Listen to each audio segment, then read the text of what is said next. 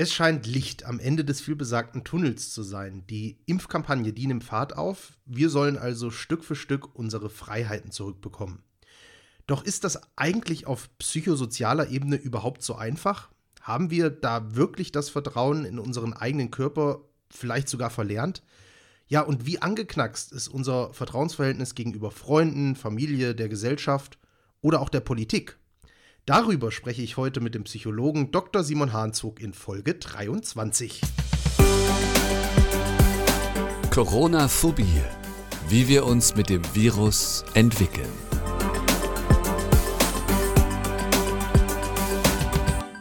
Folge Nummer 23, unsere vorletzte Folge von Corona-Phobie. Heute wieder mit dem lieben Dr. Simon Hahnzog, mir zugeschaltet aus München. Simon, ich grüße dich.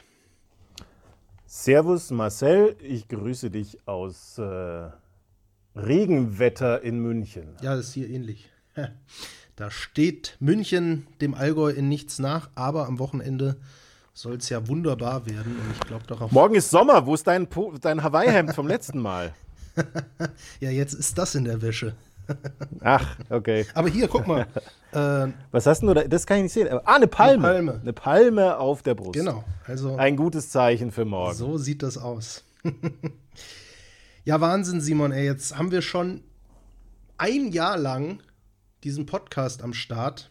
Und er steht kurz vor dem Abschluss, wie ich eben schon angekündigt habe, 23. und damit vorletzte Folge unseres Projektes. So ein bisschen weinendes Auge habe ich da schon. Ich hoffe, dir geht es ähnlich. Ja, von beiden was.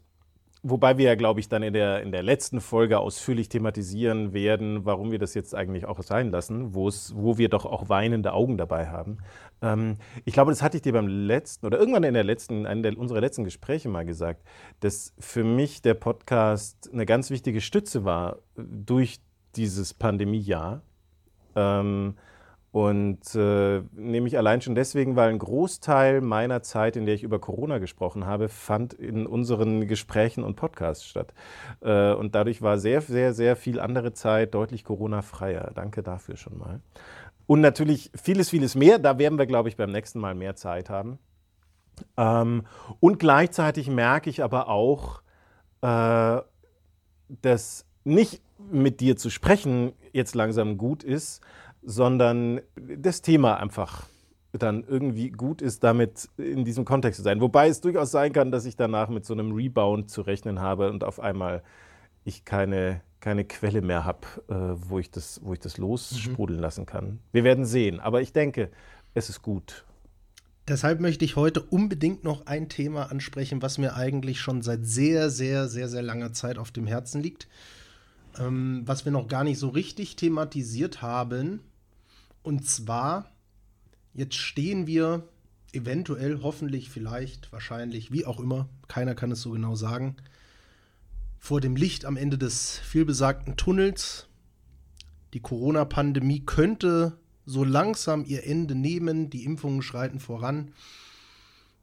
Es sieht alles nicht mehr ganz so düster aus, wie es mal vor ein paar Wochen und Monaten ausgesehen hat.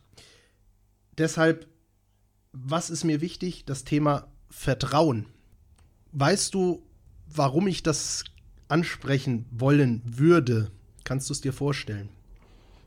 Ne, wissen tue ich es natürlich nicht. Ich kann aber zumindest mal sagen, dass ich sehr, sehr dankbar bin. Und wenn es tatsächlich stimmt, dass wir darüber noch gar nicht viel gesprochen haben, ähm, dann ist es ein perfektes Timing, weil äh, Vertrauen ist in meiner Arbeit, aber auch in der Art und Weise, wie, wie meine Wertewelt und mein, mein gesamtes Wertesystem als, als Mensch und für die Welt aussieht, das Dachthema schlechthin. Cool. Und es macht den Kreis rund zu Beginn und Anfang unseres Podcasts, denn der wichtigste Angstantagonist ist Vertrauen. Und deswegen passt das sehr gut und ich bin gespannt, was du für Fragen oder Ideen für mich hast. Aber vor allem würde mich jetzt natürlich interessieren, äh, also warum jetzt? Ja, also erstmal muss ich natürlich sagen, dann habe ich mir natürlich den perfekten Gesprächspartner ausgesucht, als wenn ich das äh, vorausgesehen hätte. Was war deine Frage? Nur, äh, ich, ich, ich, wollte deine zurückgeben. Du hast gesagt, ob ich eine Ahnung habe, warum du das rausgesucht hast als, so. als Dachthema für heute. Und ich habe gesagt, nee, erzähl. Ähm, ich habe ja eben schon mal angerissen, dass wir uns so langsam, vielleicht hoffentlich, wahrscheinlich wie auch immer, auf äh, das Licht am Ende des Tunnels zubewegen. Und von meinem persönlichen Gefühl schwingt da immer mehr dieser Oberbegriff Vertrauen mit. Weil je mehr unser altes Leben in Anführungszeichen wieder zurückkommt, desto mehr müssen wir wieder ins Vertrauen gehen. Sei es ins Vertrauen zu uns selbst, Stichwort vielleicht Urvertrauen, sei es ins Vertrauen gegenüber Freunden und Familie, gegenüber der Gesellschaft, gegenüber auch der Politik beziehungsweise der Politikkommunikation. Da würde ich vielleicht auf alle Punkte gleich noch ein bisschen genauer eingehen. Wenn ich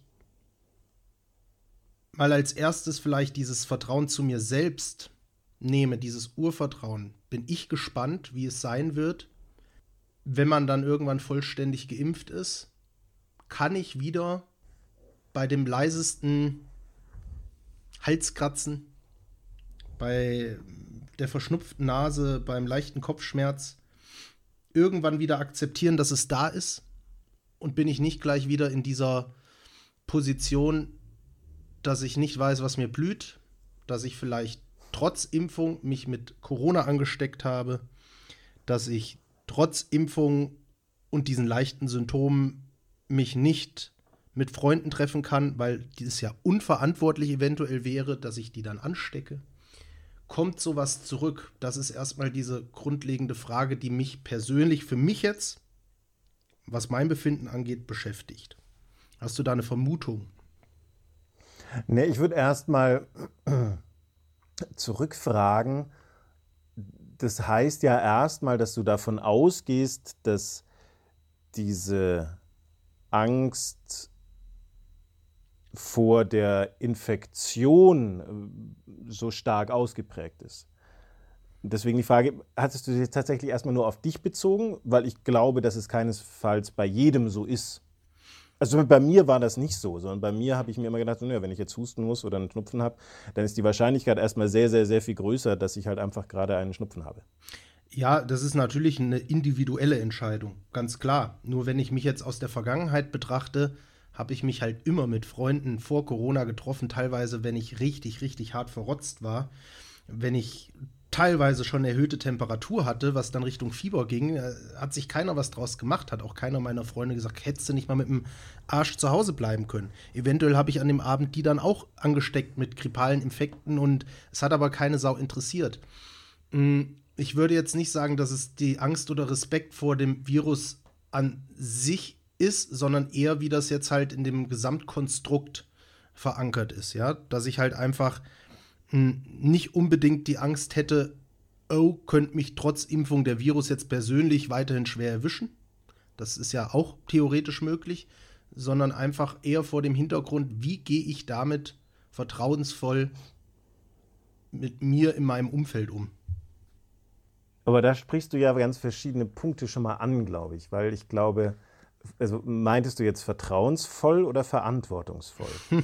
Und da ist, glaube ich, für heute ganz, ganz wichtig, dass wir das trennen, weil das Wort verantwortungsvoll ist im letzten Jahr so unfassbar missbraucht worden, das ist für mich momentan komplett verbrannt.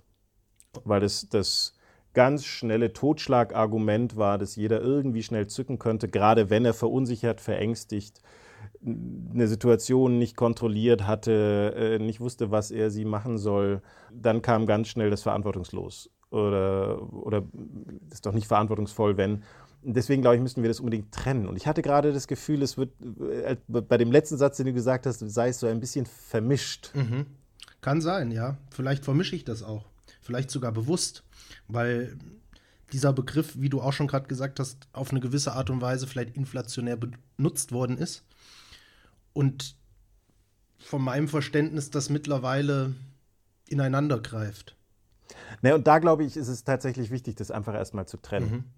Weil Vertrauen ist äh, ein, ein, ein so zentrales, bedeutsames Thema für all unser Handeln. It's all a matter of trust. Mhm. Und sämtliche, jetzt fangen wir mal erstmal, du hattest zwar gemeint, ne, es geht erstmal um das Vertrauen in mich selbst, aber das, was du geschildert hast, war ja eher das äh, Vertrauen in soziale Kontakte, das Vertrauen in andere. Und da ist es eine, eine grundlegende Voraussetzung, wie wir Interaktion, Kontakt, Beziehung gestalten.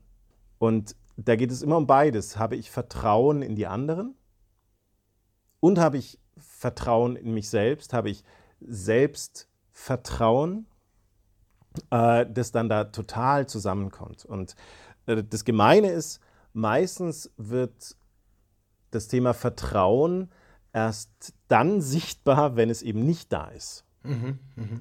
Das heißt, oder damit ist es spürbar, so will ich es vielleicht mal eher ausdrücken. Ähm, das heißt, wenn wir eben kein Vertrauen zu anderen, wenn mein eigenes Selbstvertrauen äh, gerade total eingeschränkt ist, wenn man sich also so fühlt wie beim HM in der Umkleidekabine. Ähm, das finde ich immer so ein schönes Beispiel, äh, wie man sich vorstellen kann, was heißt das eigentlich, wenn mein Selbstvertrauen gerade angeknackst ist. Mhm. Also wenn man in jede Pore bis äh, hineinblicken kann im kreisligen Neonricht so ungefähr und automatisch zu fett ist und zu fahl. Also wie das so ist, dann, dann wird das so deutlich. Und äh, das ist das Gemeine dran. Und die umgekehrte Variante, dass wenn wir eben mit vollem Vertrauen in uns selbst und andere in den Kontakt gehen, dann ist das was, was ganz Großartiges, wird aber oft nicht so ganz schnell sichtbar. Mhm. Und das fängt ja schon beim kleinsten Thema an. Also ich finde immer so ein Beispiel, äh, also wo, wo es überall drin steckt. Beispiel Straßenverkehr. Wir glauben ja gerne, dass das mit dem Autofahren auf der Straße bei uns so gut funktioniert, weil wir eine Straßenverkehrsordnung haben und äh, tolle Ampeln und sichere Autos und so weiter. Das Kernthema ist aber das Vertrauen.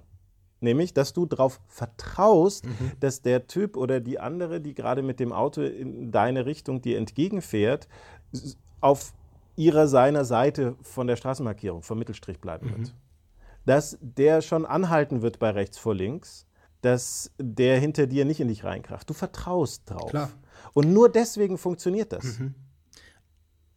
Aber um dann vielleicht noch mal das noch mal konkreter zu machen, wenn ich jetzt noch mal den Aspekt aufgreife, nicht Verantwortung, sondern Vertrauen gegenüber mir selbst, gegenüber meinem Körper, hm, du sagst, das ist, ist natürlich individuell. Jemand, der, der nie Respekt oder nie wirklich Angst vor dem Virus hatte, der wird sich vielleicht auch in Zukunft dann, wenn er bestimmte Symptome entwickelt, keine Gedanken machen. Aber wenn wir jetzt einfach mal von den Menschen ausgehen, ähm, die sich einfach Sorgen gemacht haben, wie lässt sich da vielleicht Vertrauen wiederherstellen? Was wird das für ein Prozess sein? Wird der lang dauern? Wird das relativ, kann das relativ schnell gehen? Das weiß ich nicht. Das Problem an Vertrauen ist, wenn Vertrauen gebrochen wurde, enttäuscht wurde, verletzt wurde. Das geht sehr, sehr schnell. Also ich kann das Vertrauen einer anderen Person in mich oder umgekehrt mein Vertrauen in jemand anderes in, mit einem Satz zerstören. In einem Moment zerstören. Also es geht sehr, sehr schnell. Mhm. Und umgekehrt Vertrauen wiederzuerlangen, aufzubauen, zu stärken und zu festigen, äh, ist ein sehr langwieriger Prozess. Also ich habe auch beruflich sehr viel damit zu tun, und zwar in allen Ebenen. Also von der äh, Psychotherapie und Coaching, wo es um das Vertrauen in mich selbst, also in die Person selbst geht, in der Paartherapie das Vertrauen gegenseitig, bis hin zur Organisationsentwicklung und Unternehmensberatung, mhm. wo es ein Kernthema ist, nämlich Vertrauen die Mitarbeiter der Geschäftsleitung, der Branche, dem Welthandel Umgekehrt äh, oder umgekehrt auch vertraut der Chef den Mitarbeitern. Also das ist das Kernthema all unseres Handelns. Ähm, und deswegen kann ich nur sagen, kaputt machen kann man es extrem schnell. Stärken und aufbauen ist ein langer Prozess. Wie lang? Keine Ahnung. Ich könnte mir nur vorstellen, da hatte ich neulich, ähm, habe ich schon mit mehreren drüber gesprochen, aber das erste Mal mit meiner Freundin drüber geredet, dass wir Gedanken gemacht haben, und zwar, wie lange wird es eigentlich dauern, dass ich so an einem Punkt habe, wo ich feststelle, boah, jetzt habe ich schon ein paar Wochen gar nicht mehr an Corona mhm. gedacht. Das, das meinte ich ja damit so ein bisschen auch, ja. Und das Fiese ist, und da war ich selbst wirklich, ich war erschrocken, weil ich hätte es nicht gedacht, wir sind zu dem Schluss gekommen, dass es mindestens zwei Jahre dauern dürfte. Weil im ersten Jahr, ich meine, das kriegt ja jetzt gerade schon jeder mit, mhm. vergleicht man immer so die Jahresereignisse. Ne? Dann kommt das nächste, die nächsten Ferien, der, der nächste Frühlingsanfang, der nächste, das nächste Weihnachten, das nächste Ostern, keine mhm. Ahnung, der nächste Urlaub. Und automatisch ist so dieses, boah, weißt du noch letztes Jahr? Mhm. Genau. Das heißt, ein Jahr lang wird es ziemlich eng so gehen. Im zweiten Jahr dürfte es dann zwar weniger werden, aber immer noch so punktuell, dass man da denkt, oh krass, letztes Jahr an Weihnachten haben wir noch verglichen, wie es vor zwei Jahren war. Jetzt habe ich gar nicht mehr so viel dran gedacht, aber es ist dadurch ja automatisch noch so drin. Das schon, es ist schon automatisch Und drin, aber ich finde dann, dann immer noch so, ja. nicht, nicht mehr so intensiv, aber es ist noch da. Ja, aber es ist, es hat ja irgendwie dann auch einen, finde ich, positiven Beigeschmack, weil wenn ich nach zwei Jahren noch dran denke und denke, oh krass, das ist jetzt schon wieder zwei Jahre her, dass das damals alles scheiße war, dann ähm, rede ich zwar noch und denke noch an Corona, ja, aber es breitet sich doch in dem Moment ein, ein wohliges Gefühl in mir aus, weil ich mir denke, ja, jetzt ist jetzt alles wieder besser. Alles schön. Naja, da musst du jetzt aber wieder trennen. Du bewertest schon wieder zu früh, meiner, meiner äh, Einschätzung nach, ob jetzt diese Bewertung, die Erinnerung positiv oder negativ ist. ähm, sondern äh, ob die jetzt, die kann ja in jeder Hinsicht positiv sein. Nämlich, weiß ich, wenn irgendwann alle Grundrechtseinschränkungen aufgehoben worden sind, kann es ja sehr geil sein, sich daran zu erinnern, dass es zum Beispiel in Bayern im Dezember noch verboten war, Motorrad zu fahren. Und äh, wir denken so, ey, krass, aber geil, ich freue mich jetzt endlich wieder drauf. Ich fahre nicht Motorrad, aber es war jetzt zum Beispiel, mhm. das mir gerade einfiel. Ähm, also deswegen, mir, da geht es mir jetzt gar nicht mal um die Bewertung, dass es positiv oder negativ ist, sondern da ging es auch noch nicht automatisch ums Vertrauen, sondern um diese Erinnerung. Mhm. Die wird es aber eben beeinflussen. Das heißt, wenn ich jetzt, und ich fand diese Überlegung einfach erstmal ziemlich krass, weil ich es nicht gedacht hatte, dass es doch ein recht, recht langer Zeitraum sein dürfte. Mhm wo es einfach zumindest schon mal in der Vorstellung, in den Gesprächen, in den Gedanken präsent ist. Dazu kommt allerdings noch, dass wir ja eben soziale Wesen sind im Kontakt mit anderen und das halt bei den ein oder anderen ganz, ganz unterschiedlich ist. Also diejenigen, Klar. die äh, nicht so viel Angst hatten, ähm, warum auch immer, die, die irgendwie gut durch die Pandemie gekommen sind, die eben nicht pleite sind jetzt, deren Geschäft nicht ruiniert ist, die was auch immer. Mhm. Ähm, die kommen ja vielleicht äh, schneller zurück in ein, eine Vertrauensverhandlung, aber andere ähm, brauchen vielleicht noch deutlich länger. Und bis das so sozial ausnivelliert sein dürfte, dass es so eine gesamtgesellschaftliche Norm ist, die sagen, wow, war krass, äh, aber jetzt ist gut, ähm, das dürfte also wahrscheinlich sogar noch ein bisschen länger dauern. Mhm. Da ging es aber jetzt noch gar nicht ums Vertrauen, da ging es jetzt ja erstmal nur ums Erinnern. Ja, ja, das ist richtig. Und ums Präsenthaben.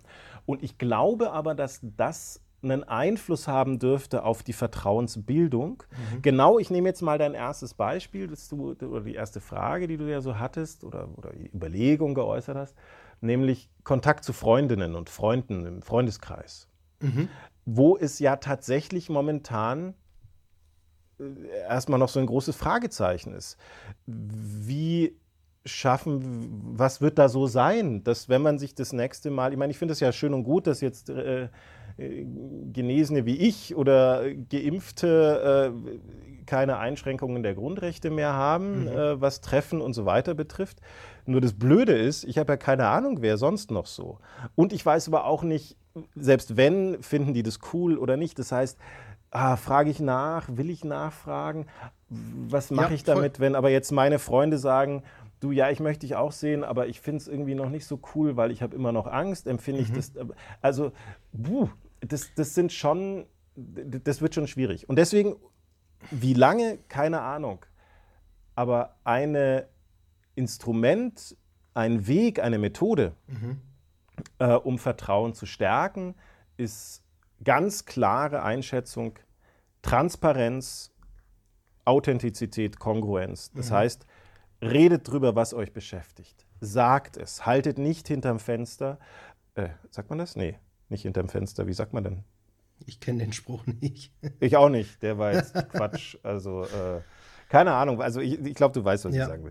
Wirklich offen, genau alles sowas auch ausdrücken. Äh, und gerade auch eben, wo das Vertrauen angeschlagen ist, was, was sich ja dann zeigen könnte, gerade in so einer Verunsicherung. Mhm. Unsicherheit, Angst sind, sind alles Ausdrücke, die kommen, wenn das Vertrauen eingeschränkt ist. Mhm. Und wenn es also darum geht, die nächste Garten der Gartenparty muss ja den nächsten Grillnachmittag zu planen, dann aber auch zu sagen, boah, ich weiß nicht, ist es okay, wenn ich dich einlade oder nicht, wenn ich dich einlade? Sagst du dann ja oder nein?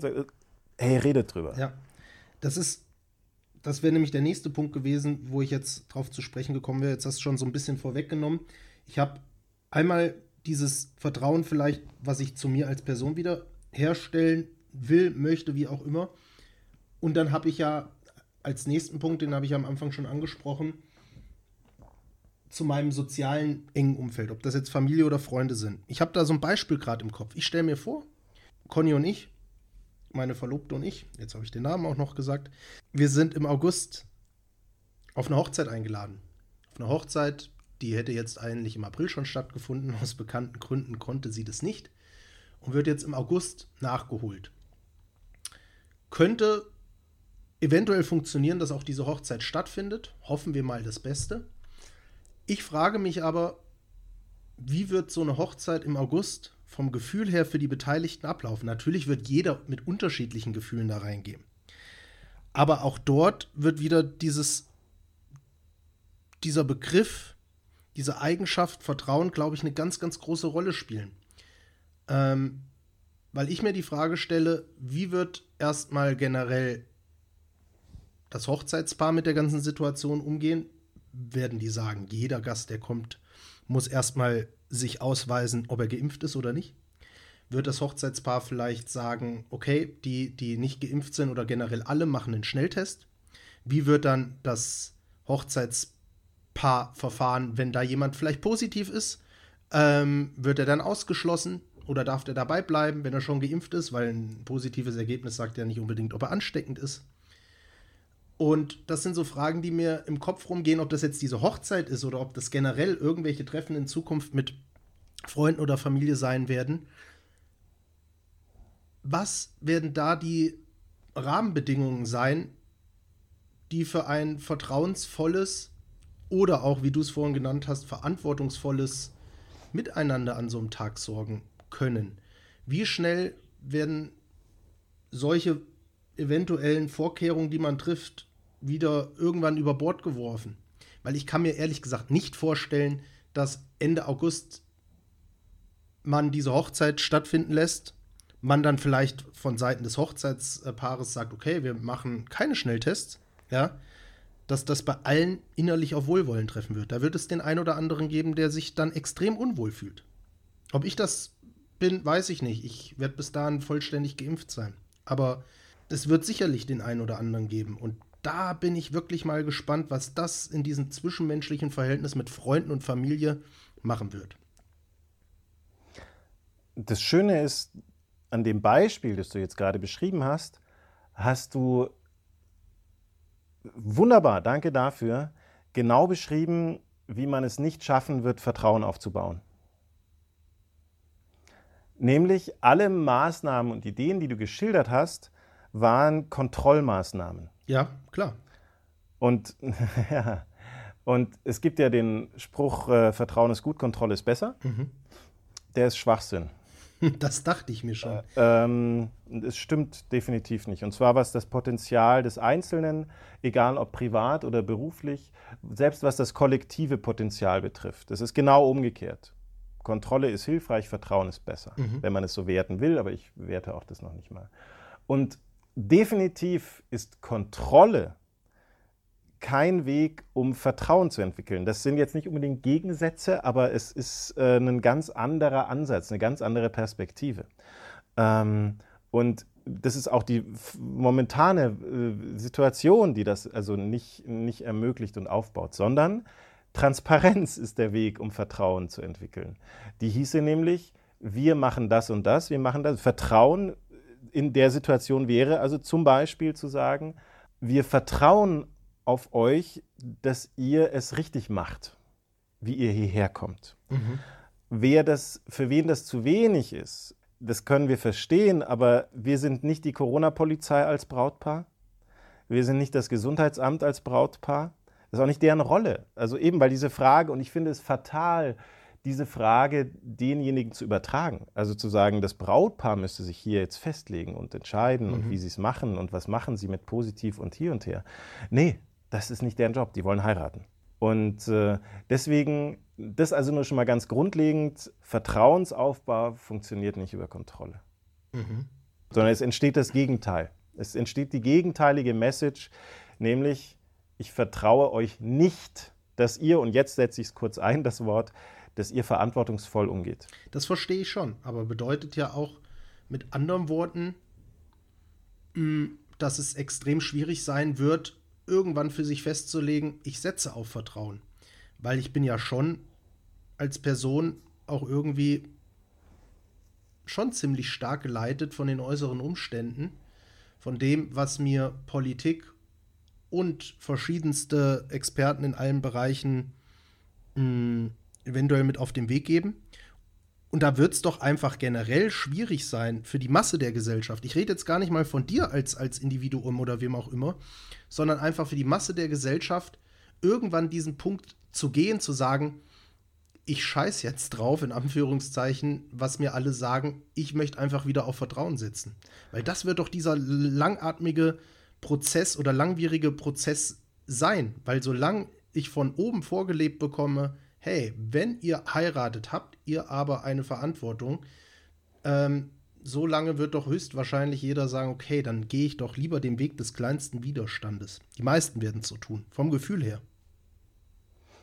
Das kann ich nicht einschätzen. Ich könnte es mir vorstellen, ja, weil das Bedürfnis, die Liebe der Hochzeit zu feiern äh, und die Beziehung hier äh, in die Gesellschaft zu bringen, einfach sehr, sehr stark ist. Ähm, und das ist auch, auch gut so und legitim so.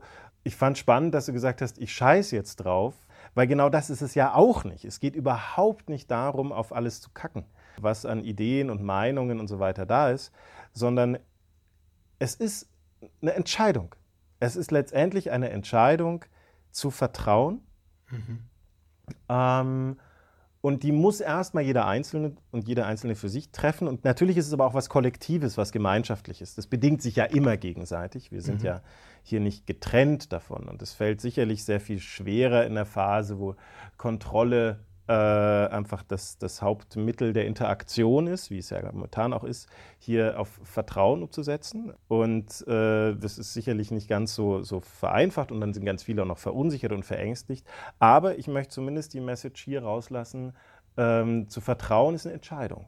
Keine, keine Garantie. Das Witzige ist, mit Kontrolle kriegst du auch keine Garantie. Also wir Deutschen sind sehr kontrollbedürftig. Wir schließen sogar über unser Leben Versicherungen ab. Also deswegen, äh, ne, als, als würden die uns irgendwas helfen. Also jetzt mal ne, übertragenermaßen ähm, die, das, das Vertrauen zu stärken.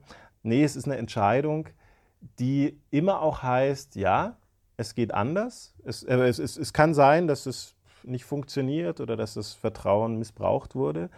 Bis dahin ist es für mich aber schöner. Und ja. selbst dann ist es schöner. Ob das in der Liebe, in der Gesellschaft ist. Ähm, und im Kern fängt es halt bei jedem Einzelnen selber an. Also das sowieso. Vertrauen in andere beginnt schlicht und einfach beim Vertrauen in mich selbst.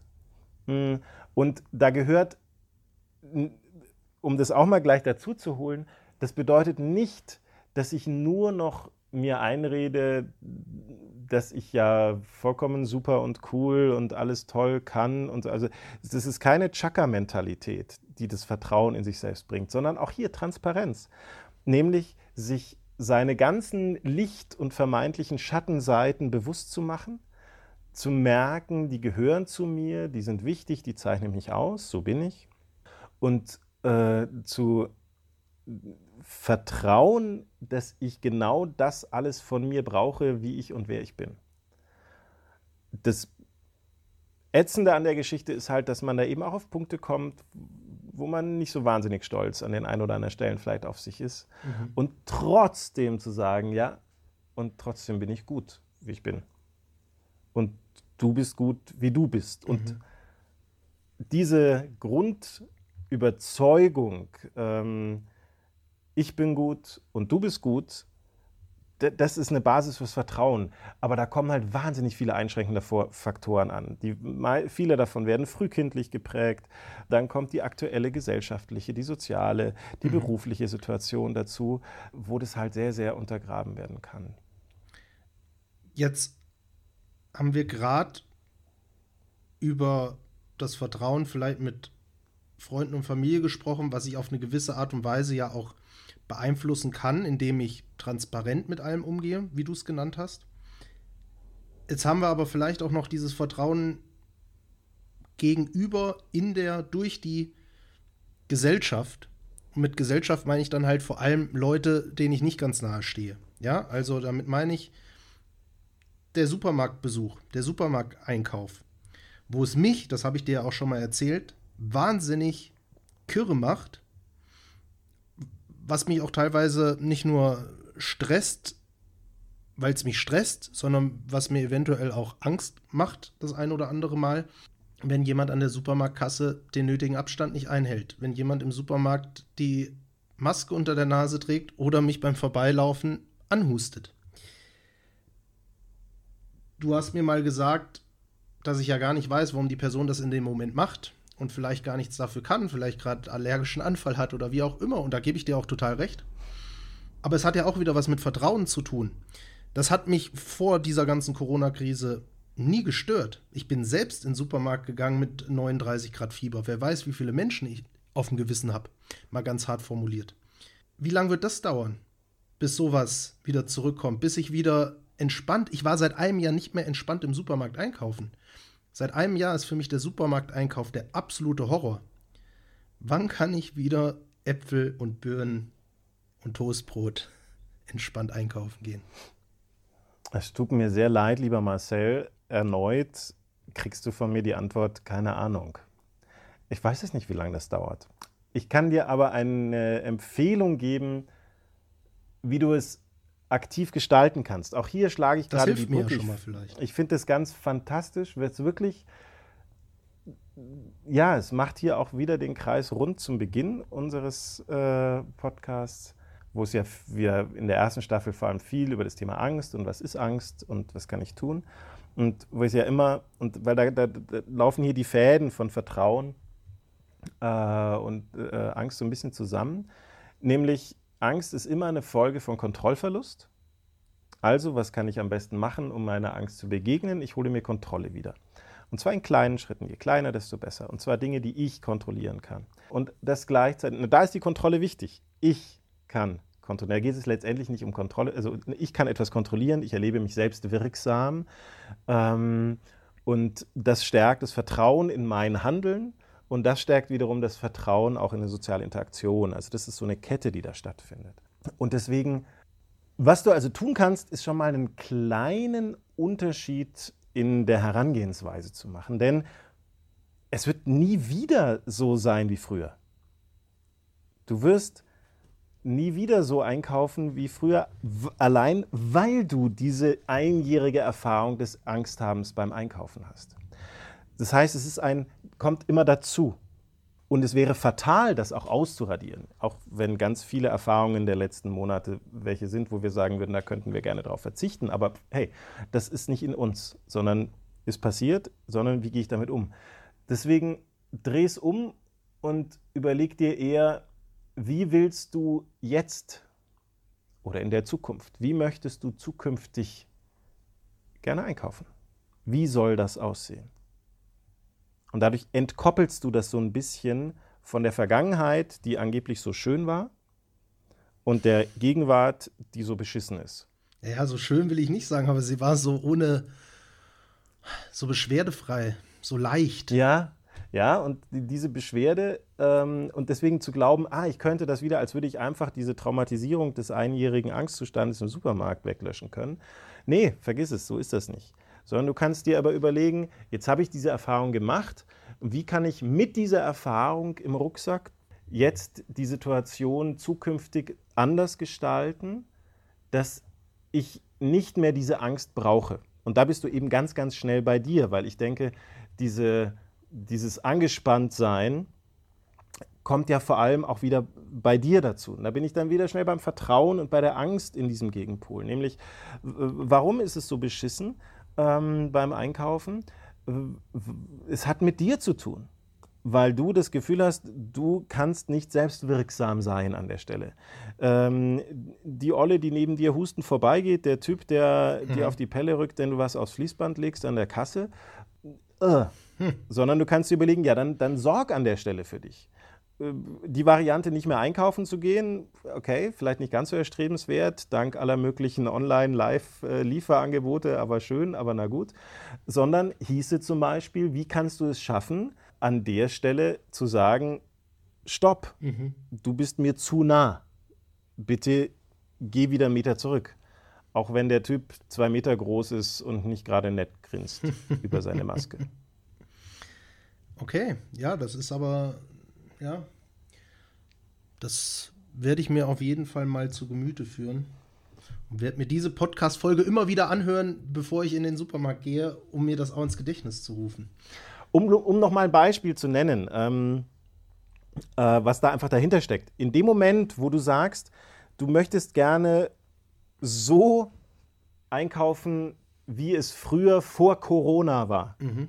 In dem Moment, wo der Satz dein Denken prägt, ist automatisch Corona in deinem Denken drin. Ja, das stimmt. Und dadurch automatisch Klar. die Angst und die Belastung. Mhm. Denk jetzt bitte nicht an einen Elefanten. Ja. Das funktioniert halt nicht. Ja. Und dadurch, dass du damit automatisch diese Angst mit drin hast, ist es schon, bist du schon beklemmt. Es gibt einen schönen Satz von Steve DeShazer, einem meiner großen Vorbilder aus der lösungsorientierten ähm, Beratungs- und Therapiearbeit. Mhm. Problem Talk creates problems.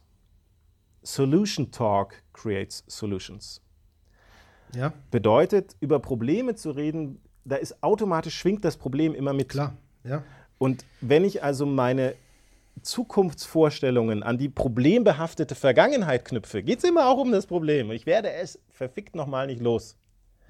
Piep. Und eine Lösung daraus wäre ähm, äh, zu sagen, nee, wie soll es denn nächste Woche, nächstes Jahr sein? Mhm. Wenn du im April, nein, was haben wir, Mai äh, 2022 in den nächsten Edeka etc. gehst, wie wäre es dann, mhm. dir das vorzustellen und dann in kleinen Schritten ableitest, okay, und was kannst du heute schon tun? Welches kleinste Element von dieser Zukunftsvorstellung, es ist cool, ähm, beim Hit und natürlich auch beim Rewe und natürlich auch beim Aldi, um hier mal deutlich zu machen, dass wir leider keine Werbung kriegen, ähm, äh, bezahlt bekommen. Noch nicht. Äh, also, was wäre heute schon der kleinste, und das ist ganz wichtig, ja. Der kleinste Schritt in diese Richtung? Okay.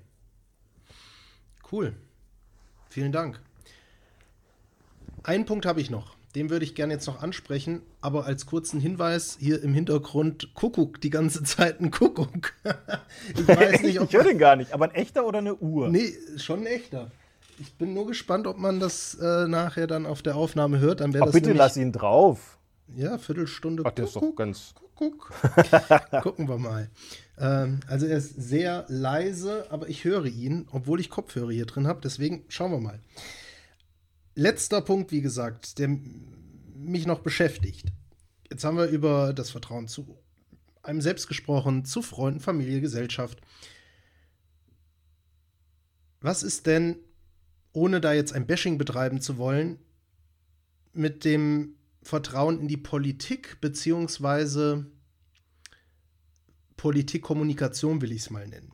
Ja, als Beispiele würde ich da mal sowas nennen, wie was wir sehr, sehr oft in dieser Corona-Krise gehört haben, wie nur noch einmal die Arschbacken zusammenkneifen, dann ist alles vorbei. Ähm, nur einmal Weihnachten ohne Großeltern feiern, das wird ja wohl mal möglich sein. Jetzt Ostern gab es dann so einen Kommentar von einem bekannten deutschen Politiker, ohne da jetzt den Namen nennen zu wollen, der gesagt hat, das wird das letzte Ostern in dieser Pandemie sein. Das sind ja alles Sätze, die gefallen sind in dem letzten Jahr, die in so einer Absolutheit formuliert worden sind, in einem Schwarz-Weiß-Denken formuliert worden sind, die sehr, sehr oft widerlegt wurden. Durch ein Virus, dem das nämlich scheißegal ist. Wie ähm, sich die Politik dazu positioniert. Und ich glaube, da ist, nicht nur ich glaube, ich weiß, da ist sehr viel Vertrauen verloren gegangen. Ja, wenn wir immer diese Durchhalteparolen gehört haben, die auch nach wie vor immer mit sich schwingen. Jetzt äh, neueste Aussage ist, nur noch drei Wochen Ende Mai, dann wird alles besser, dann sind ganz viele Menschen geimpft und dann gehen die Zahlen schlagartig nach unten und der Sommer wird super. Sorry, ich kann da selbst eigentlich gar nicht mehr zuhören, weil mir das keiner einfach sagen kann. Und da ist mein Vertrauen in die Politikkommunikation, vielleicht gar nicht in die Politik an sich, aber in die Politikkommunikation extrem verloren gegangen und das geht ja nicht nur mir so, ich glaube, das geht sehr vielen Menschen so.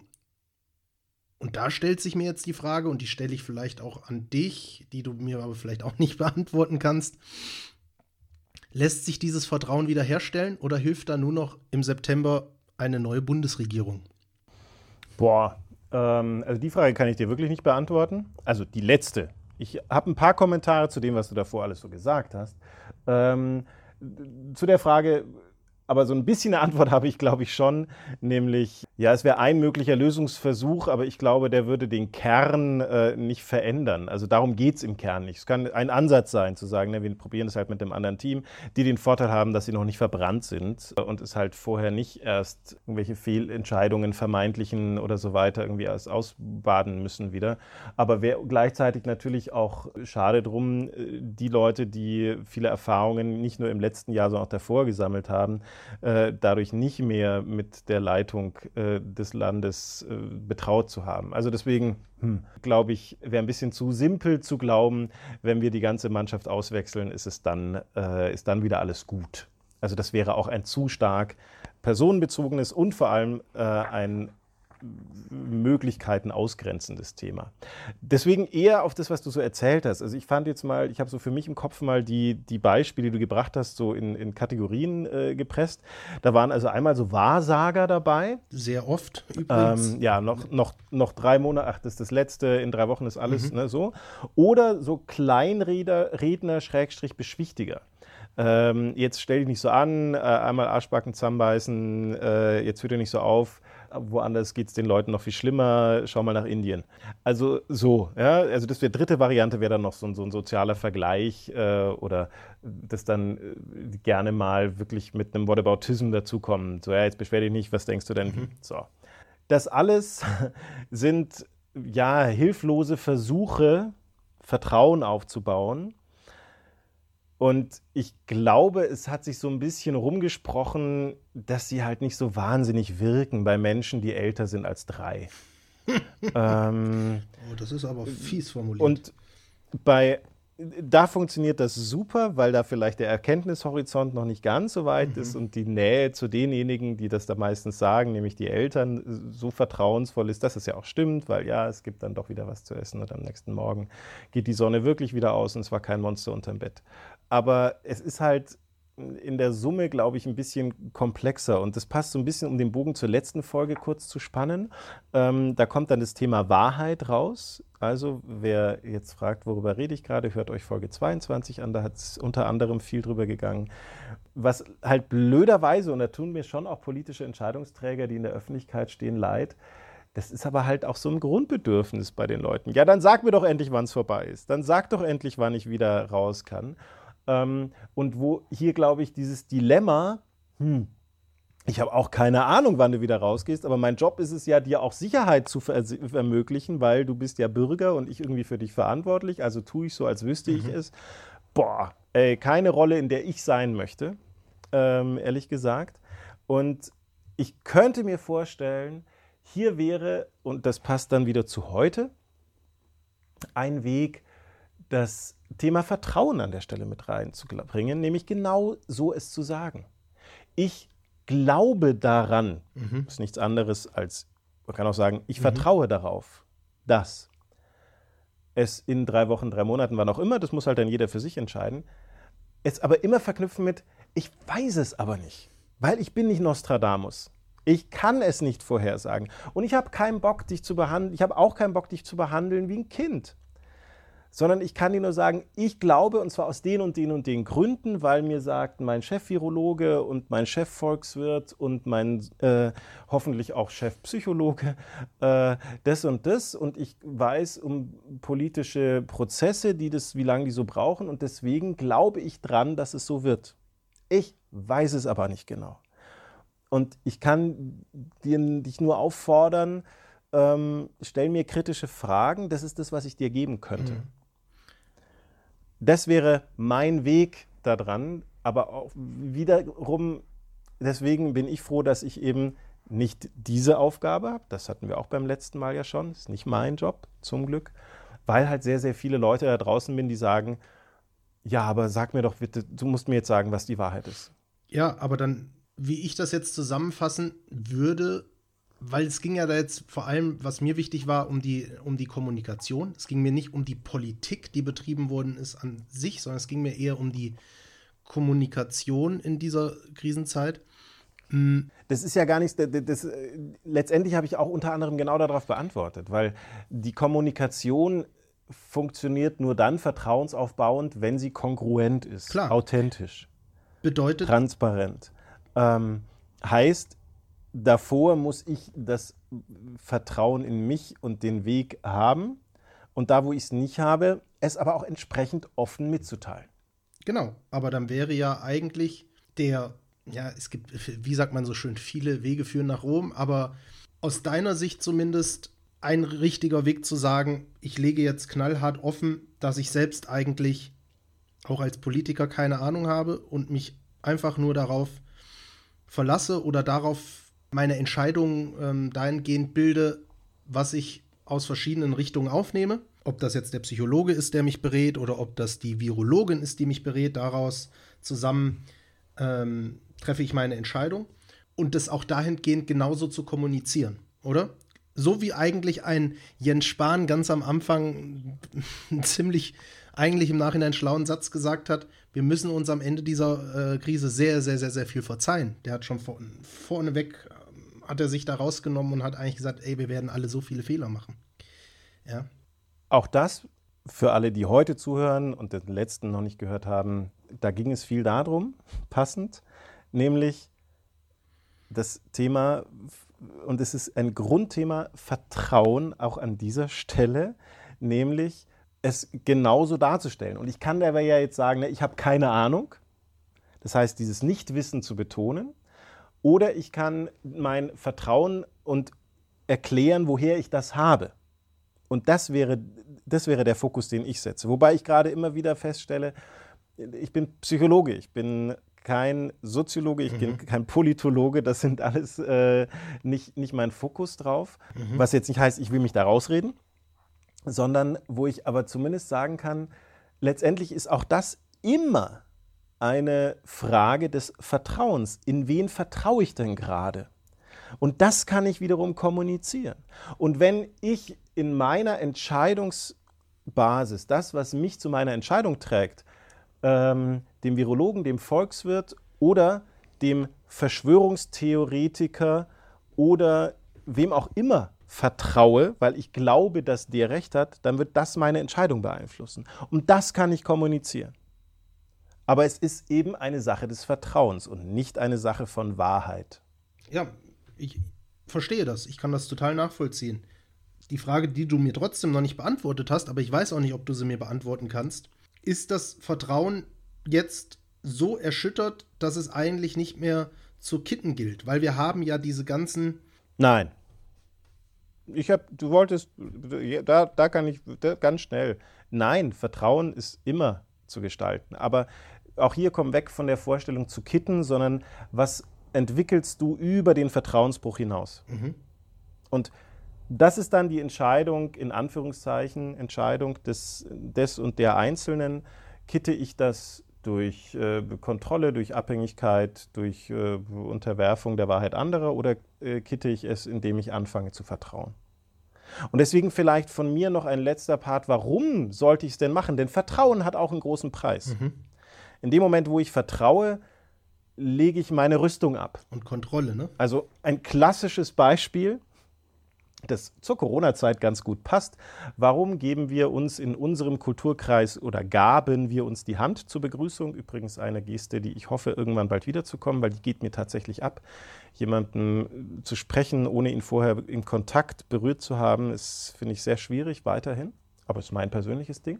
Und warum machen wir das? Eine Erklärung dafür ist, naja, das kommt aus der äh, mittelalterlichen Zeit. Und warum geben wir uns die rechte Hand? Naja, die rechte Hand war klassischerweise die Schwerthand, die linke die Schildhand.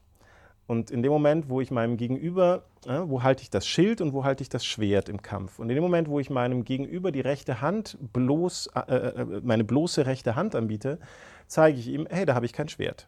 Aber ich kann das nur machen, wenn ich darauf vertraue, dass der andere in seiner rechten Hand blöderweise nicht gerade ein Schwert hat und mir meine abhackt. Hm. Und das ist jetzt aber meine Entscheidung. Vertraue ich drauf und ermögliche dadurch ein Gespräch, das Potenzial entfacht?